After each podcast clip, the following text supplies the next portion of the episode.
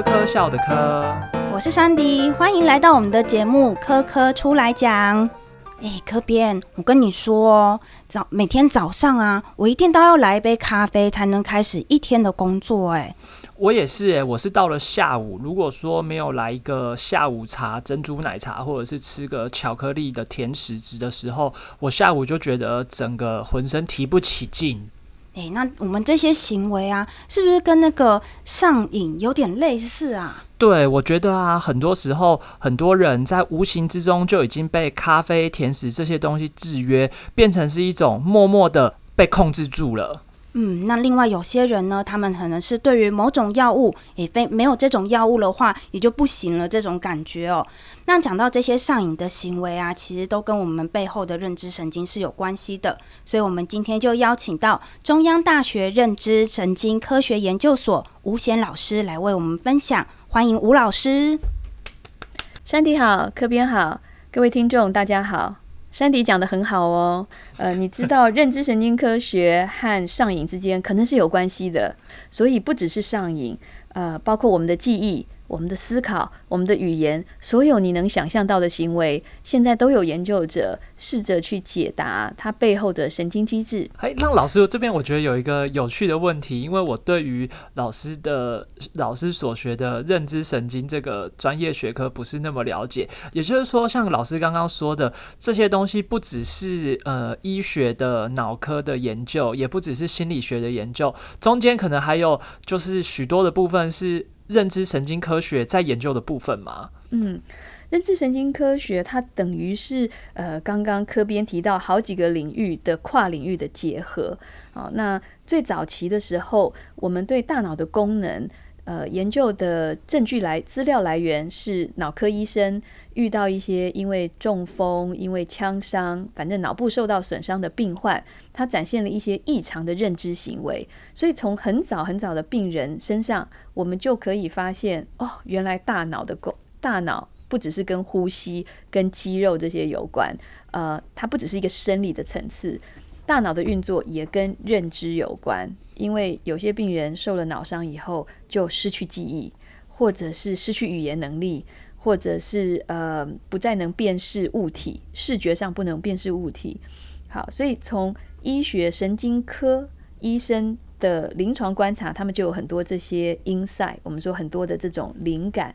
那从心理学的角度研究人类的行为，你就会发现说，呃，认知现象本身有很复杂的成分。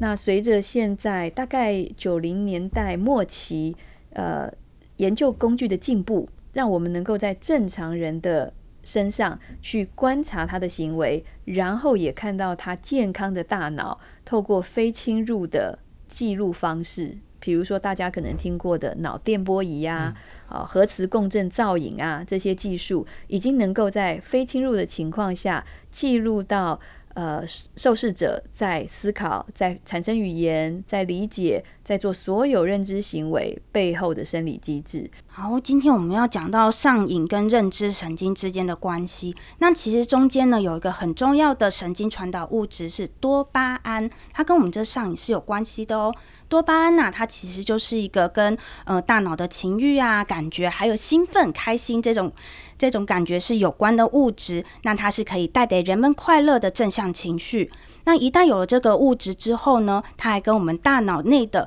呃报酬还有奖励的这样子回路是有关系的。一旦你受到这个感觉，然后释放出多巴胺，然后你的感快乐的感觉更加增强的时候，这个回路就成立了。相对的，我们感受到这些快乐的感觉也就会在加强，彼此的关系呢就会更加的强化。那久而久之之后，我们就会被这个感觉的制约，也就形成我们所谓的上瘾。好，那我在这边想要请教一下老师，我们前面呢有分享了我跟山迪这边的状况，我们两个一个喜欢吃甜的，一个喜欢喝咖啡，那这样子究竟真的会变成上瘾的状况吗？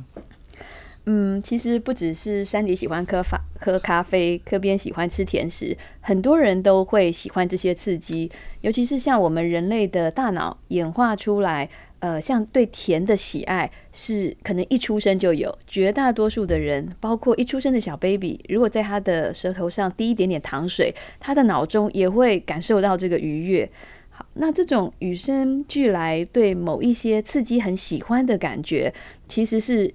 让我们能够产生动力去追求，去呃去追求一些自己喜欢的东西。所以，老师喜欢吃甜食是人类这种生物独特的本能吗？呃，是本能，但是可能不是人类所独有的哦。就是在演化的过程中，也许其他的动物，就是基本上它是一个呃带来蛮愉快感觉的刺激。好，就好像呃人也是一个社会型的动物，所以与人互动，基本上对大部分人来说都是自然带来很正向感觉的一个活动。那不过，但是这个到底算不算上瘾呢？其实上瘾，呃，比较严格的定义的话，它要对你的生活。造成负面的影响啊！如果说你一天一杯咖啡，对于你的健康没有造成太大负担，金钱上你可以付得起一天一杯咖啡的分量，然后它呃的金额，它的确能够让你精神振作。那其实呃临床上也不会觉得这是需要治疗的状况。那就像甜食，然后适度的，它不会让你过度肥胖，你不会不可节制。那么其实就呃不会真的需要到。这不是一个需要治疗的一种上瘾的行为。诶，老师，那我听到有一些也是很喜欢咖啡的朋友，他们有聊到说，如果我们每天喝咖啡的话，那某一天我如果没有喝咖啡，那可能就会产生一些头痛的状况。那他可能就会去归咎于说，哦，就是因为我那天没有喝咖啡，所以才会导致这个头痛的状况。那这样子，他就是上瘾了吗？嗯，这样的情况它就比较接近上瘾的范畴了，因为等于他已经有了轻微的一种，好像你没接触到咖啡，有个戒断症状。好，那呃，之所以会这样呢，是因为呃，的确刚刚山迪介绍的这个多巴胺的系统，它会促使我们去追求呃，想要不断的在重置这个快乐的感觉。那大脑还有一个很特别的特性，就是它的敏感度。会随着我们对一类的刺激越来越熟悉，越来接触越来越多之后，它敏感度会下降，或者是我们说耐受性啊，就是也会呃提升。意思是说，你本来一杯咖啡就一天都很清醒，随着这个时间越来喝的越来越多哦，时间越来越久，你可能要两杯三杯才有一样的效果。那慢慢慢慢，你就先走上这条不归路了。哎，真的耶！想当年我开始喝咖啡，可能只是为了要赶一个呃一个作业，让某一天熬夜需要喝咖啡。那久而久之下来，变成我每天都离不开咖啡了呢。嗯，那我还想在这个部分，我还想再问老师另外一个问题，尤其是刚刚像山迪说他赶报告作业的时候，我有听到一些呃江湖或是网络流传的。的说法就是说，有一些时候你报告做不出来，其实有坊间有一种所谓聪明药的东西，吃下去之后你就脑力会大开。老师是真的有这样子的药物吗？甚至于有听说说这种药物在呃别的国家的时候，已经造成一些青少年的滥用，是有这样子的状况吗？嗯，这的确是一个现在可能也大家很值得关注的议题。嗯，就像我刚刚介绍到，人类所有的行为都跟我们大脑有关。那么，的确，一些呃认知行为上的障碍或者是异常，那也有很多科学家、医生在试着找到一些药物来帮助。那么，你刚刚提到的这种聪明药，呃，的确是在临床上，呃，有一些药物，医生会开处方给被诊断有注意力不足过动的呃患者所使用。那么这些药物它的效果是希望能够让这个注意力不足或是不能集中的患者达到注意力集中的呃这个功效。那很多人就自然的想说，呃，我是正常的注意力系统，但是我使用这个药物会不会帮助我更加集中，然后超过其他人？嗯，那首先是这一类的药物现在都是要医生处方，所以它不是你能够直接去药局取得的。那呃，之所以现在还不能够一般人都使用，呃，药就是有它的限制，跟它有需要注意的地方。比如说这一类药物现在被研发出来，它很长期的效果我们还是不知道。也许短期对某些人会好像带来一个注意力集中的速成的效果，但是呃，长期它可能对你的大脑的平衡造成什么样的影响，带来什么负面效果，这些我们都还不知道。好，所以现在。虽然学生可能为了眼前就是解决目前考试的问题，我就想要吃一颗这个药，呃，它的取得其实是非法的，而且它后面的效果是危险的。那还有就是刚刚科编讲到的了，嗯，一旦你需要依赖这个药物，你可能就会对这个药物上瘾，然后这个药物的上瘾，它可能带来很多负面的效果，是我们现在会担心的。嗯。听到老师这样讲啊，我另外想到一个电影，它里面所取得的物质哦，没有像药物那么的困难，是我们生活中比较容易取得的酒精。那它的故事背景呢是这样子说的：他说有一群教授，他们发现到说，诶，如果我们每天诶摄取一点酒精，让体内含有可能是百分之。零点五左右的酒精浓度的话，这个人的表现呢会更有自信，然后思绪可能也有所帮助。这样子，那他们就觉得说，嗯，这样子听起来对人的表现有帮助哦。那我们来试试看。那当然，因为是电影的关系，所以他就开始走向了大家觉得可能零点五不够，然后浓度就越来越加强的这个状态。那可是说，如果我们零点五的酒精，嗯，可能真的对我们行为上是有帮助的话，那会不会就有人开始去尝试，或者是？追求这样子的好处呢？嗯，呃，柯宾，呃，山迪刚刚讲到这个电影，我也知道哈，就是演员表现都很精彩，但是他的确是非常戏剧性的描绘了，就是我们在呃酒精移除了我们一个自我意志的状态下哈，就会自信心爆棚，然后嗯，表现的非常的呃，就是好像很自很很能够展现自我的情况下哈，其实是自我感觉非常良好。那这跟我们刚刚讲的耐受性也有关系。也许，呃，首先百分之零点五的酒精有没有这个效果，在医学上我想是没有这个，呃，没有这个很没有这样的结论。也就是说，也许酒精对某些人带来这样的效果，但是这不是一个呃，我们在反复在很多不同的人身上都确定可以看到的。好，所以它的前提本身可能从科学上就没有获得支持。那就算。你个人感觉哦，喝了酒以后我飘飘然，然后我非常的愉快，自我感觉很良好。但是有如我们刚刚所说的耐受性这个机制，会导致嗯，现在百分之零点五的酒精就够了。你明天一个礼拜后，你可能需要百分之一，然后百分之一点五，到后来就会越来越多。而我们现在已经确定知道的是，酒精会对大脑认知造成负面的影响。过量的酒精啊，以美国来说，其实呃，酒精中毒因酒精因酒瘾而死亡的人数，其实是所有其他药物死致死的人数的两倍。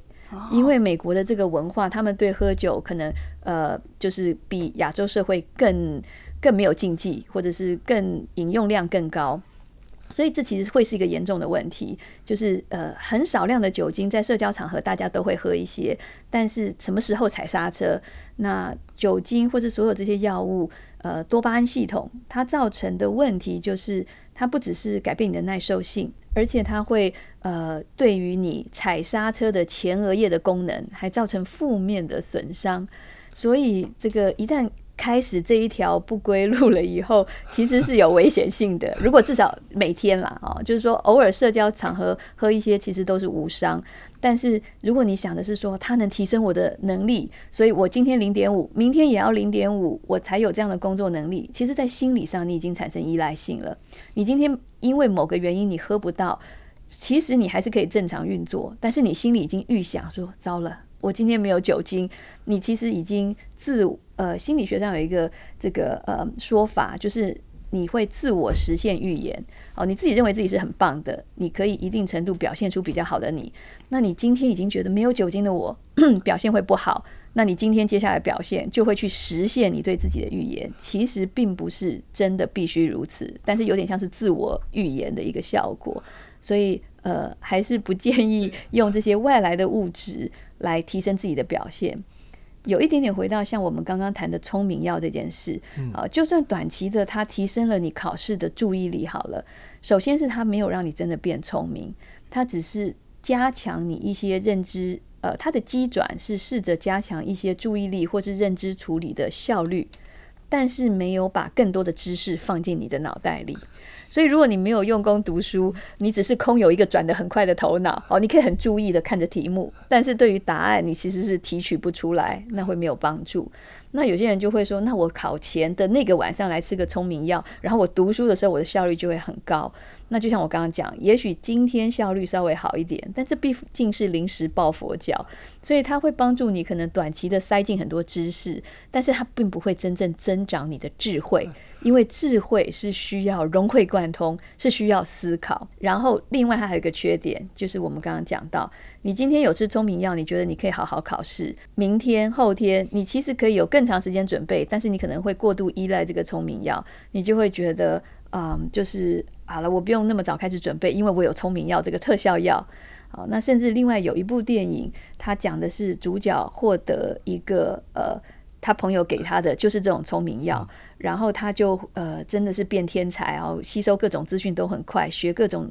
的新的语言、新的技能都很快。那但是后来到电影比较接近中后段，他发生一个危机，就是他的聪明药的补充不足了，对不对？市场断货了，或是因为它是非法的，他一时无法取得，那他心中的恐慌。是他本来不需要承受的，然后但是因为他觉得我没有聪明药了，我糟糕了，我今天一定不会表现很好，他会比他原来能做到的没有聪明药帮助下的表现还更差，哦，所以就希望大家还是不要养成依赖，要靠自己的实力。在老师说之前呢，今天之前，其实我一直把脑内啡跟多巴胺我一直分不太清楚。嗯，对，就是我想这个应该也是大多数人的一个问题，就觉得哎，它都是控制快乐的东西，但是以老师的角度，他们两个其实是不是完全不一样的东西？呃，他们是两种不一样的物质，然后他们都是我们的大脑中跟快乐有关的物质，但是的确他们的功能不完全相同。好，那个多巴胺就像刚刚这个山迪讲的很清楚，是呃我们在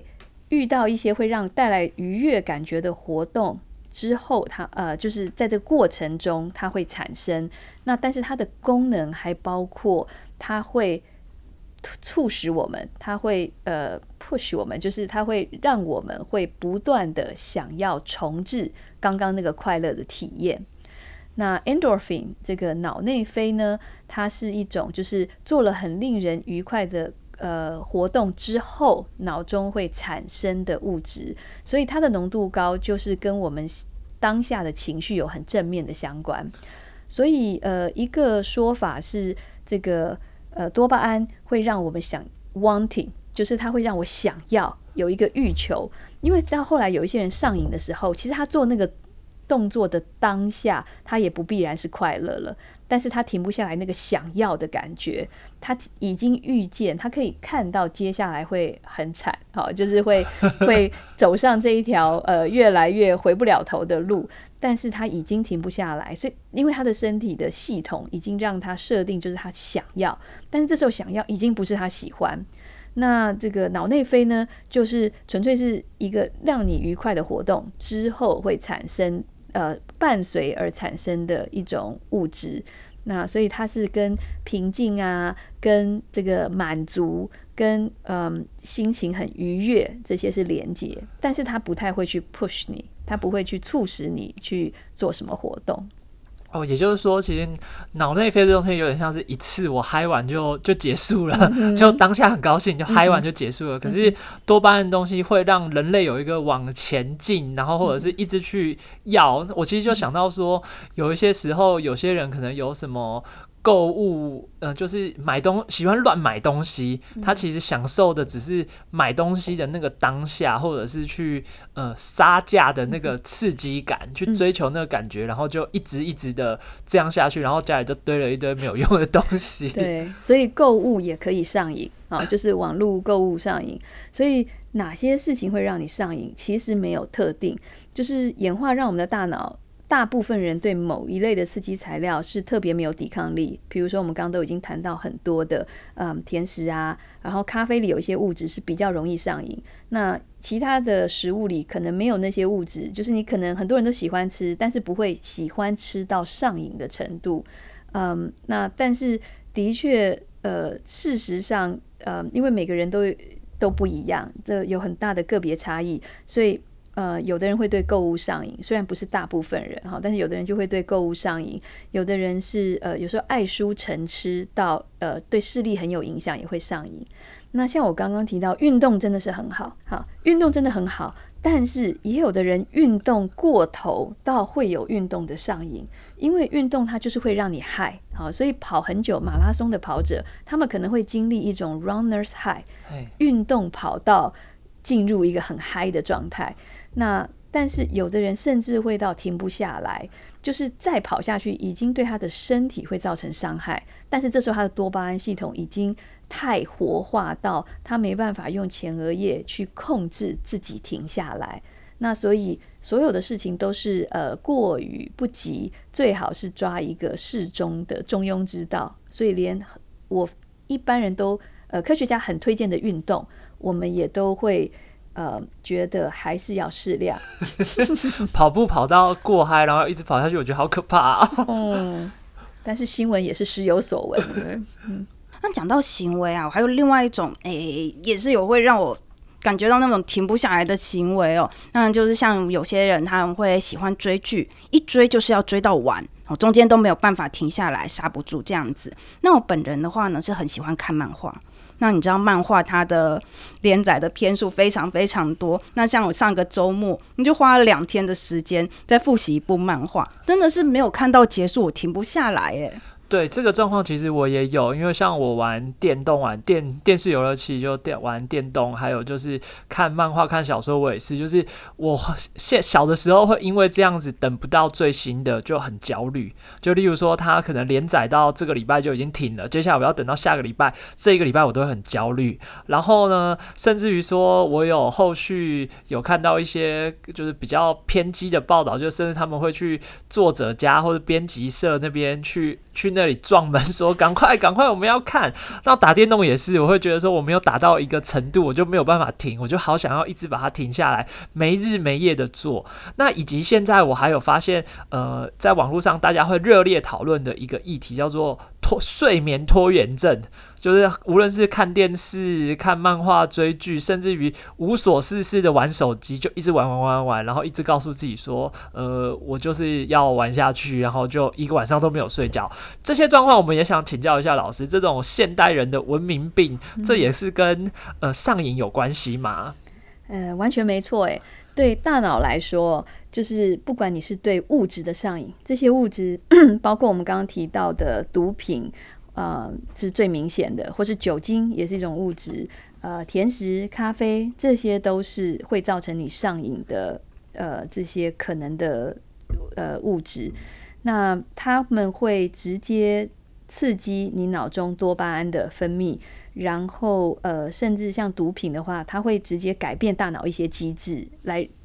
很立刻、非常有效、大量的增加你脑中多巴胺的浓度，所以他们的上瘾性、成瘾性是非常非常高的。那至于呃，你们刚刚提到的这些行为，嗯，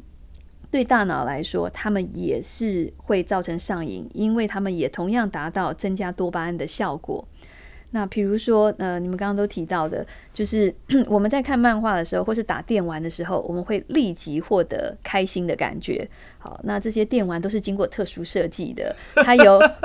对，它有奖励机制。因为多巴胺其实整个就是我们的这个酬赏系统啊。刚刚山迪也有提到，这种报酬系统的大脑最需要的神经传导物质。那所以好玩的电玩，它一定要有过关嘛？对。好，然后过了关以后，一定要给你一个奖品。对。即使那奖品其实你根本不需要，就是一个皇冠或者是一个 title，但是一个标签，但是那个就是一个奖励。所以，嗯。那看漫画就是或者看剧，就是最后希望给你一个好的结果，或者你 知道男女主角修成正果，你就很开心。所以他们整个机制是一样，就是呃，让你透过增加你脑中多巴胺的浓度，让你不断想要复制这样的经验，你就会不断的来。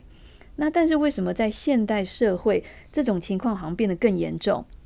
因为以前漫画再怎么快，它就是一个月顶多一周出一一些连载的。对，好，那很极端的人冲去作者家，这个强迫他赶快画出来，这些人就真的已经是有点某种程度的上瘾了。但是毕竟大部分的人是可以控制的。嗯。可是现在因为三 C，因为智慧型手机，让然后因为网络，让我们无时无刻。可以获得，我不用等作者画出来，我只要上网找，总是会有让我刺激呃刺激我的大脑分泌更多多多巴胺的这些内容，以至于我们就是呃，那这一定算是上瘾，因为它就造成了负面的效果，是我们的身体其实是需要睡眠的啊，甚至你需要吃东西。我也读到一些新闻，是为了打电玩，然后就是呃，这是线上的比赛，所以成人。不能去上厕所，因为他会中断他的比赛。那这当然对身体也不好。然后这些人可能甚至可能会选择包尿布。哦，就是这显然就是在发展上，人格发展上一定都已经有点退化的可能性了。所以，呃，在这样的前提下，因为这个网络，因为智慧型手机，因为三 C 产品的发达跟越来越方便，我们就会越来越容易上瘾，以至于它已经不是极端的 case。极端的少数人才才特别容易陷入这种状态，而是我们一般人都非常容易去呃